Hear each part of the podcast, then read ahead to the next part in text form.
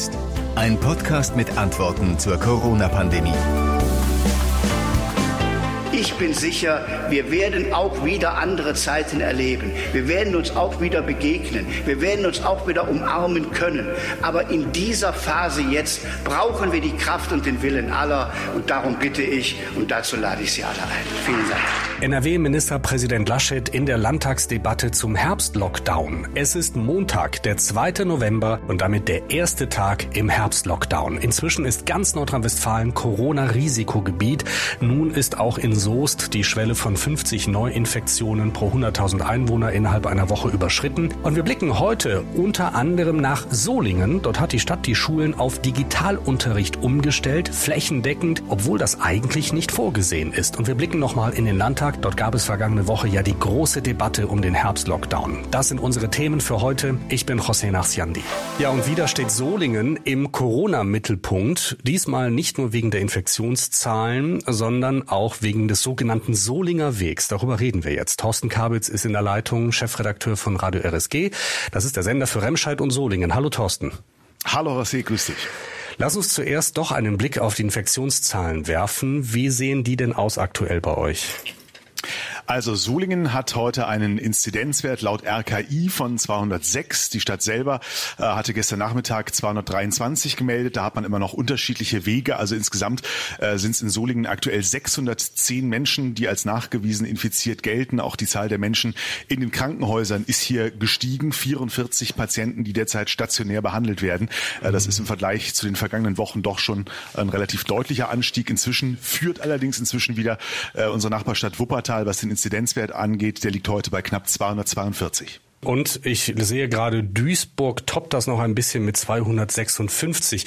Es ist ja, äh, das macht ja schon fast keinen Unterschied, zehn mehr oder weniger. Entscheidend ist, Solingen gehört mit zu den, äh, zu den Top Ten, äh, kann man nicht anders sagen. Auch schon seit geraumer Zeit. Und ihr habt ja schon früh Maßnahmen ergriffen dagegen. Irgendwie scheinen die nicht zu funktionieren oder täuscht dieser Blick von außen? In Teilen würde ich sagen, täuscht er ein wenig. Die Stadt hat für mein Empfinden ähm, relativ lang gewartet. Selbst als man hier die 50 überschritten hätte, hatte, hieß es erstmal abwarten, was jetzt da die nächsten Beschlüsse des Landes, des Bund-Länder-Gipfels bringen. Äh, also da war man erstmal noch sowohl bei der 35 als auch bei der 50 vergleichsweise gelassen, während Remscheid zum Beispiel da schon ähm, schneller bei Erreichen der 50 schon Ende September wieder Maskenpflicht in den Schulen eingeführt hatte, äh, weitergehende Kontaktbeschränkungen. Äh, ob da jetzt ein Zusammenhang ist, ähm, das, äh, dafür gibt es natürlich keinerlei, keinerlei Nachweis. Dafür sehen wir insgesamt hier in diesem Ballungsraum natürlich momentan insgesamt einen zu steilen Anstieg und wir hatten ja auch schon mal das Thema, auch Solingen eine eher klein mittlere Großstadt mit knapp 160.000 Einwohnern. Da mhm. kommt man halt schnell auch, was die Inzidenz angeht, in entsprechende Größenordnung. Jetzt gibt es den sogenannten Solinger Weg. Das muss man ein bisschen erklären. Am Freitag gab, äh, gab es die, die Eilmeldung, die durch ganz Nordrhein-Westfalen, auch zum Teil bundesweit äh, Beachtung fand. Solinger Weg. Solingen schickt Schüler zum Teil nach Hause, macht zum Teil organisiert oder strukturierten Distanzunterricht. Was genau, wie funktioniert das? Was genau macht Solingen? Also ab Mittwoch, ab 4. November gilt folgende Regelung. Schülerinnen und Schüler an den weiterführenden Schulen und Berufskollegs ähm, sollen wechselweise zu Hause und in der Schule unterrichtet und dafür die Klassen oder Kurse halbiert werden. Also immer die Hälfte der Schüler äh, geht in die Schule, die andere Hälfte äh, wird von zu Hause unterrichtet. Das gilt für die weiterführenden Schulen und Berufskollegs. Ähm, ausgenommen sind die Abschlussklassen Q1, Q2. Äh, da sagt man, die sollen permanent kontinuierlich kontinuierlich auch Betreuung in der Schule erfahren. Und für die Grund- und Förderschulen hat man da erstmal noch keine Regelung getroffen. Denen überlässt man, ob sie noch eigene äh, Wege da auch die nächsten Wochen gehen wollen. Mhm. Die Schulen, die weiterführenden Schulen, also Gymnasien, Realschulen, ETC, Sekundarschulen, sind allerdings frei in der Frage, wie sie das organisieren. Also ob sie ihre Schüler jetzt in einem tageweisen Wechsel, in einem wochenweisen Wechsel kommen lassen oder ich habe vorhin auch schon von einem Fall gehört, von einer Schule, die das tatsächlich am gleichen Tag teilt, wo also morgens äh, Klasse Hälfte 1 und äh, mittags Klassenhälfte mhm. 2 kommt. Okay, wir sollten uns darüber unterhalten, wie das ankommt. Ähm, ich äh, habe Reaktionen aus dem äh, Schulministerium hier aus Düsseldorf, die reagieren relativ verschnupft. Das ist wahrscheinlich auch in Solingen schon bekannt. Zitat des Schulministeriums, ob und inwieweit das Vorgehen der Stadt Solingen den rechtlichen Vorgaben entspricht und aufgrund des Infektionsgeschehens an den Schulen in Solingen angemessen ist, das wird derzeit durch die zuständigen Behörden und Stellen des Landes geprüft, die dann rechtzeitig rechtzeitig vor Inkrafttreten der Solinger Regelungen am Mittwoch, also jetzt in zwei Tagen, äh, entscheiden heißt es aus dem Schulministerium. Hm. Es gibt da auch nichts Neues. Also du hast da auch nichts Neueres gehört. Da wird wahrscheinlich nach wie vor geprüft oder? Genau, nein, ja. also da gab's da gab's übers Wochenende auch keinen keinen neuen Stand. Mhm. Ähm, es gab äh, erste erste Reaktionen, ähm, auch hier von den örtlichen Lehrerverbänden, die jetzt natürlich hoffen, dass das Land das nicht nochmal einkassiert. Ähm, die Stadt hat auch in der Pressekonferenz am Freitag, in der das vorgestellt wurde, äh, deutlich gemacht, dass man sich selber da vorab rechtlich schlau gemacht hat, abgesichert hat. Aber äh, gut, wir wissen auch, ne, das Geflecht von Schule, gerade wenn es um weiterführende Schulen geht, da hängt natürlich noch äh, eine Bezirksregierung mit drin, was die dazu sagt wissen wir auch nicht genau. Ja, ich habe ja vor einigen Wochen ja schon die, die Schulministerin genau mit dieser Frage konfrontiert. Denn diese Aufteilung der Klassen, das, was ihr in Solingen im Moment, im Moment macht, ist ja, beruht ja auf eine Empfehlung des Robert-Koch-Instituts. Das Robert-Koch-Institut sagt, bei erhöhter Inzidenz empfiehlt es sich, Lerngruppen aufzuteilen und es genau so zu machen. Abgesehen von all den anderen Maßnahmen, die schon ergriffen wurden, also sowas wie Maskenpflicht auch im Unterricht, äh, gut lüften und so weiter. Und die Antwort aus dem Schulministerium Ministerium äh, damals war, das würde viel zu viele Ressourcen, also Personal, also Lehrer und äh, Räumlichkeiten erfordern. Das sei so nicht machbar und auch nicht nötig, äh, denn Schüler sind nicht unbedingt Treiber dieser Pandemie. Das macht Solingen jetzt anders. Warum eigentlich? Im Prinzip genau mit der Begründung, die das Robert Koch Institut geliefert hat. Äh, man fürchtet natürlich gerade auch jetzt aufgrund des äh, massiven Anstiegs der Zahlen hier vor Ort in den letzten Tagen und Wochen, ähm, dass das dann dazu führen könnte, dass Schulen im Unterricht, also im Präsenzunterricht nicht mehr handlungsfähig sind, wenn dann halt es vermehrt zum Beispiel insbesondere auch zu Quarantäneregelungen kommt. Ne? Solange es diese Regelung noch gibt, dass wenn du einen positiv getesteten Schüler in der Klasse hast, die ganze Klasse, der ganze Kurs in Quarantäne muss, äh, dann sagt die Stadt, dann ist natürlich so kein vernünftiges Arbeiten Arbeiten möglich. Und nachdem wir immer wieder gehört haben, die letzten Wochen, die Infektionen finden zu Hause statt, äh, wenn sie dann mit in die Schule getragen werden, ist das natürlich ein Risiko, äh, dass der Schulbetrieb darunter leidet, wenn permanent, wenn es jetzt tatsächlich vermehrt dazu kommt. Äh, momentan ist man ja ferienbedingt da noch so ein bisschen, ist die Lage da noch ein bisschen ruhiger, aber das könnte natürlich deutlich anziehen, wenn solche Fälle vorkommen. Dadurch will man vorbeugen mit dieser Teilung der Klassen, dass halt dann eben, das war ein Argument, halt nicht gleich eine komplette Klasse betroffen ist, wenn es zu so einem Fall kommt, sondern in Anführungszeichen nur die Hälfte, ähm, indem man die, die Klassen da, da teilt. Man sieht es ein Stück weit auch vor dem logistischen Aspekt. Ein Thema, was äh, wir, was du aus allen Städten und Kreisen kennst, ähm, sind die Busse, Schulbusverkehr, mhm. etc. Klar, wenn natürlich jeden Tag nur noch die Hälfte, ähm, zumindest auch an den weiterführenden Schulen, die ja dann auch meistens längere Wege haben, unterwegs sind, ähm, entzerrt das natürlich auch an der Stelle ein bisschen dann auch den, den Busverkehr. Das ist natürlich ein gefundenes Fressen für die äh, Opposition in Nordrhein-Westfalen. Darum, äh, darüber können wir uns äh, gleich noch unterhalten. Mich würde aber erst interessieren, wie kommt das eigentlich an in der Stadt bei den Eltern zum Beispiel, die das ja eigentlich ähm, ja ausbaden müssen. Ich habe immer den Eindruck, man hat das auch verhindern wollen, flächendeckend diesen diesen geteilten Unterricht, äh, damit die Eltern nicht wieder auf die Barrikaden steigen. Hm. Also es findet breite sehr breite Zustimmung, nachdem Eindruck, den wir so wiedergeben können. Also ich nehme es nur mal aus einer aktuellen, äh, natürlich nicht repräsentativen Facebook-Umfrage, auch bei uns für den Sender, wo äh, über 90 Prozent ähm, bei der Frage, ist die Solinger Lösung eine Lösung für die Stadt und auch für andere, äh, mhm. sagen ja. Und wir nun gerade bei dem Corona-Thema wissen, dass sehr häufig auch die, die vieles kritisch sehen, sich da zu Wort melden. Ähm, also da gibt's ganz, ganz breite, ganz viel Zustimmung. Viele, die sagen, jawohl, das ist die bessere Alternative äh, als eine drohende Zus äh, Schulschließung. Es gibt durchaus auch äh, Lob und Anerkennung für den Mut der Stadt, äh, diesen, diesen Weg zu gehen. Es ist natürlich sicherlich hilfreich, dass äh, es soweit, wir den Eindruck bisher haben, breit getragen wird. Also es ist jetzt noch nicht, zumindest noch nicht öffentlich bekannt, dass hier irgendjemand ausschert. Äh, man hat ähm, die Schulen offenbar, die wussten schon ein paar Tage vorher Bescheid. Man hat versucht, ich sag mal, äh, Richtung Düsseldorf das richtiger zu machen, was Kutschaty und Co. vielleicht auf anderer Ebene kritisieren, äh, dass man mit allen Schulleitungen vorab gesprochen hat, die gefragt hat, geht ihr den Weg mit? Also dass es jetzt da auch keine, äh, keine Störfeuer an der Stelle gibt. Äh, insgesamt ähm, habe ich das Gefühl, es wird von der breiten Masse bisher mitgetragen. Natürlich muss man ein Stück weit differenzieren. gerade die, die jüngere Kinder haben, fünfte, sechste, vielleicht noch siebte Klasse, äh, die du nicht einfach mal so zu Hause lassen kannst alleine mhm. oder willst, ähm, die sagen natürlich, puh, äh, ne, eigentlich waren wir jetzt darauf eingestellt, dass, dass die Kinder jetzt wieder normal in der Schule sind, wenn wir uns jetzt von Job und Co. wieder darauf einstellen müssen, dass die dann doch wieder stundenweise, tageweise zu Hause sind. Und dieses Beispiel, das ich eben nannte, äh, eine Mutter, die sich bei uns gemeldet hat, die sagte also, hm, so wie es unsere Schule gelöst hat, nämlich halbe, halbe, äh, halber Vormittag äh, sind die Kids zu Hause, Hause und, und mittags dann in der Schule, äh, das ist natürlich für die Organisation komplett schwierig. Ne? Also das, das macht es vielleicht jetzt auch dann intern oder in der Stadt ein bisschen schwierig, äh, dass jetzt jede Schule da tatsächlich dann ihren eigenen Weg geht. Manche, die wochenweise wechseln, manche, die mhm. Tage blockweise wechseln, aber halt auch dieses eine Beispiel, wo jetzt eine Schule innerhalb eines Tages wechselt. Aber insofern ist Solingen ja äh, sozusagen für den Rest des Landes, vielleicht für den Rest der Republik, ein interessantes, ähm, ein interessantes Feld, das man beobachten kann, um, um daraus zu lernen vielleicht vielleicht, um flächendeck, falls nötig, flächendeckende äh, Schul- oder Teilschulschließungen, äh, Distanzunterricht äh, und so weiter zu organisieren.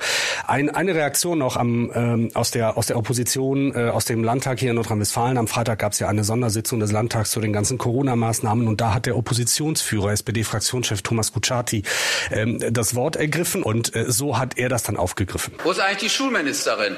Ich habe vorhin gesagt, die Schule macht uns, macht meiner Fraktion die größten Sorgen. Und es hält noch nicht mal eine Plenarsitzung noch nicht mal einen einzigen Tagesordnungspunkt, dass das Versprechen der Schulministerin aufrechterhalten bleiben kann. In den Schulen wird Regelbetrieb in Nordrhein-Westfalen durchgeführt. Während wir hier sitzen, ist in Solingen gerade der Unterricht auf Distanz beschlossen worden, weil die Infektionszahlen zu hoch sind und der normale Schulbetrieb nicht mehr möglich ist. Keine zwei Stunden halten Ihre Versprechen, dass die Schulen hier aufrechterhalten bleiben. Und jetzt kommt genau das, was wir seit Monaten hier fordern. Bereiten Sie sich bitte auf diesen Fall vor. Das ist ja nicht völlig unerwartet, dass bei Inzidenzwerten, die jetzt an 300 gehen, auch eine Stadt sagen muss, ich kann nicht mehr den Regelbetrieb in Schulen sicherstellen. Aber wie stehen die Schülerinnen und Schüler, wie stehen Lehrerinnen und Lehrer, Eltern in Solingen jetzt da? Wo ist die Hilfe der Landesregierung? Ich hoffe, Frau Gebauer ist in Solingen und nicht beim Mittagessen. Das wäre jetzt die richtige Entscheidung.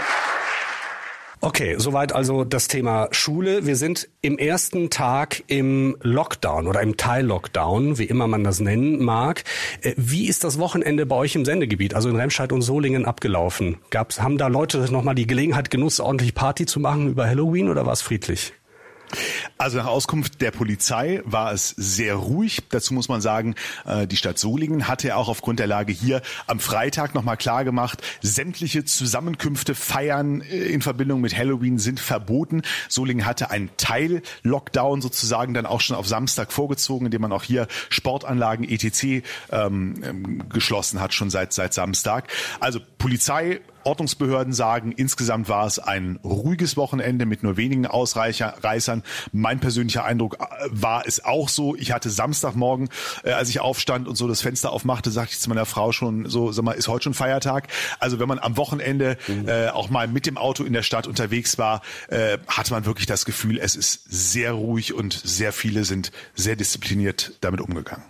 Gibt es irgendwelche m, aktuelleren Reaktionen von Hörern an der, an der Hörerhotline zum Beispiel? Beispiel, was, was sagen die zu dem, was uns jetzt im November bevorsteht? Also die meisten versuchen irgendwie damit damit umzugehen. Das ganz große Unverständnis, ähm, das geht auch vielen Hörern so, ähm, ist da, was die was die was die Maßnahmen für die Gastronomie angeht. Äh, da gibt es eine ganz, ganz breite Unterstützung auch hier vor Ort in beiden Städten, in Remscheid und Solingen, äh, wo Menschen schon Gruppen gründen, wo schon Werbung gemacht wird für Gastronomen äh, und dazu aufgerufen wird, die nochmal fleißig zu unterstützen. Die haben das vereinzelt am Wochenende auch hier getan. Das muss man vielleicht noch ergänzend dazu sagen. Also da gab es so ein paar, die jetzt am Wochenende schon nochmal verlängert geöffnet haben, wo man natürlich auch die Frage stellen kann, ob das so dann, dann Sinn der Sache war, dieses verzögerten Inkrafttretens der Maßnahmen. Andererseits, wenn man an die Gastronomen denkt, die jetzt da äh, volle Läger möglicherweise oder Kühlhäuser haben mhm. ähm, und jetzt versucht haben, noch den ein oder anderen äh, Rest zu verwerten, äh, war das vielleicht verständlich. Es gibt in dieser Woche die Gelegenheit, äh, den nordrhein-westfälischen Gesundheitsminister direkt zu fragen. Also ihr, äh, unsere User, unsere Hörer könnt uns äh, Fragen schicken an Karl-Josef Laumann, den Gesundheitsminister in Nordrhein-Westfalen. Und die werde ich ihm dann stellen. Ich habe in dieser Woche eine Stunde Zeit mit ihm und werde so viele Fragen unterbringen von euch, wie es nur irgend geht. Und in dieser Woche wollen wir das am Freitag im Radio ausstrahlen, aber natürlich auch als Podcast veröffentlichen. Äh, meldet euch gerne schon über die Facebook-Seite von Corona und jetzt zu finden über das, ähm, den Suchbegriff Corona.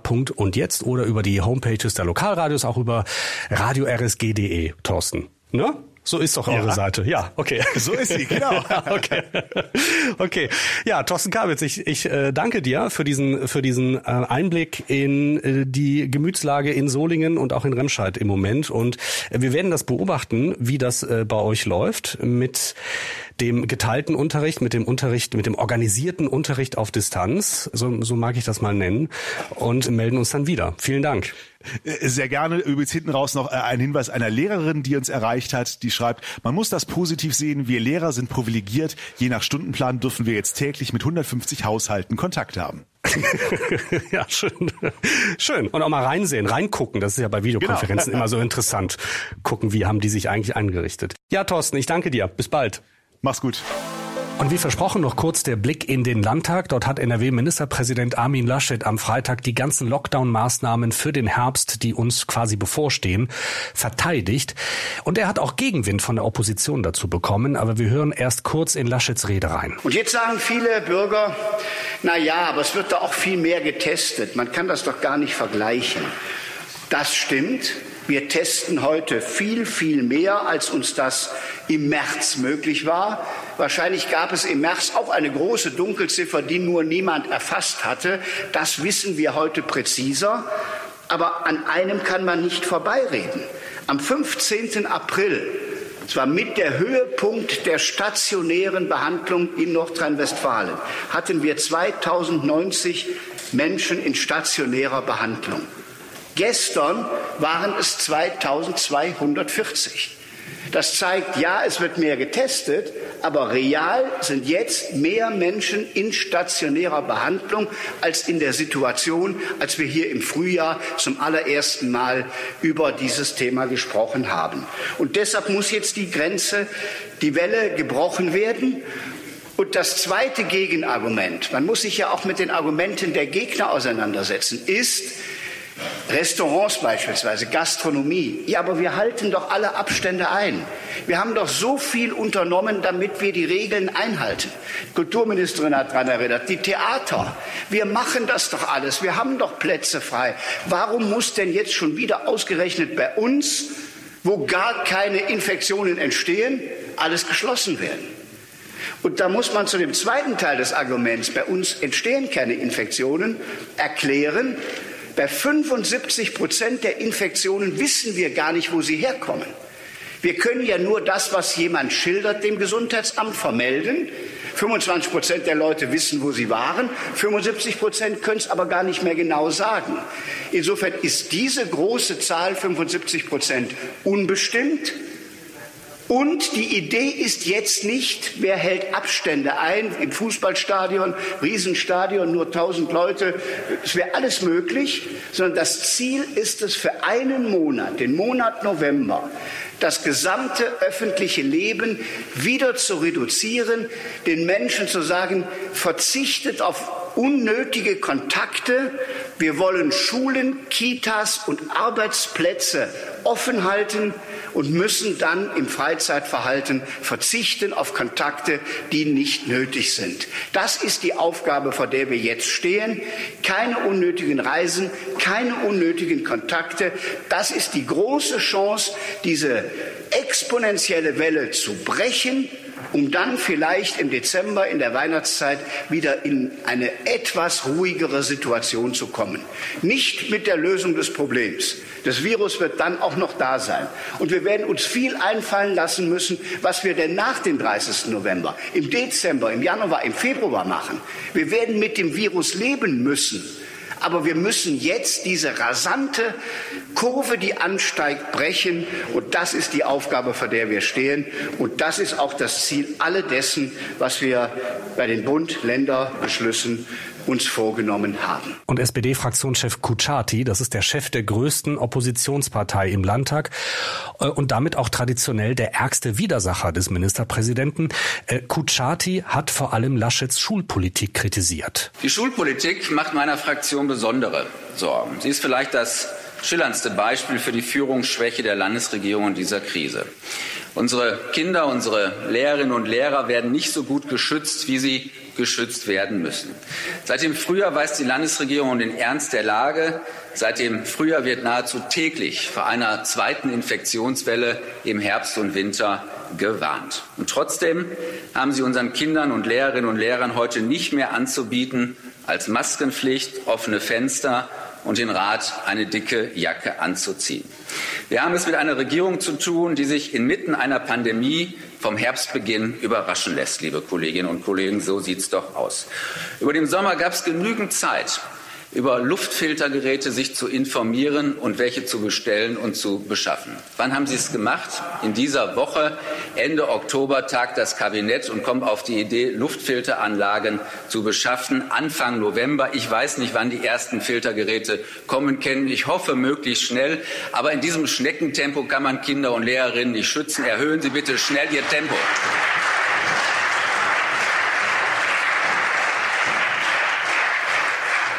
Und selbstverständlich gibt es auch in Schulen eine reale Ansteckungsgefahr. Frau Geber, Sie wollen mit aller Macht eine Normalität inszenieren, die es nicht gibt.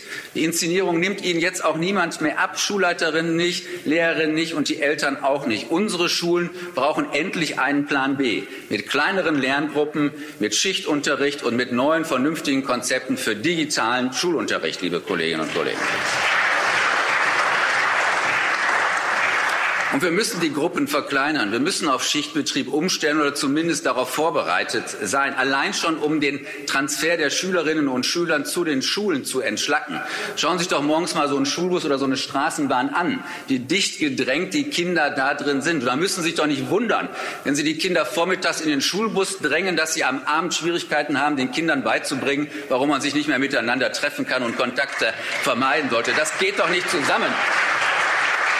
So verlieren sie das Vertrauen der Lehrerschaft, der Erzieherinnen und Erzieher, sie verlieren das Vertrauen der Eltern. Aber Vertrauen in den Staat ist die schärfste Waffe, die wir zur Bekämpfung der Pandemie haben. Ohne dieses Vertrauen können wir dieses Virus nicht besiegen.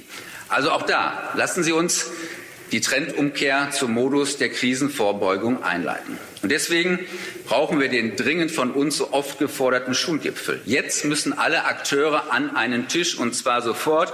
Und wenn Sie es nicht tun, Herr Laschet, dann werden wir es eben tun. Wir halten euch natürlich auf dem Laufenden darüber, ob in dieser Woche ein Schulgipfel stattfindet oder nicht. Und zum Schluss nochmal der Hinweis, in dieser Woche habe ich ein Interview mit NRW-Gesundheitsminister Laumann und leite eure Fragen gerne an ihn weiter. Schickt uns eure Fragen gerne über die Homepages der NRW Lokalradios oder über unsere Facebook-Seite von Corona und Jetzt. Bis dahin wünsche ich euch eine gute Zeit. Ich bin José Nachsiandi.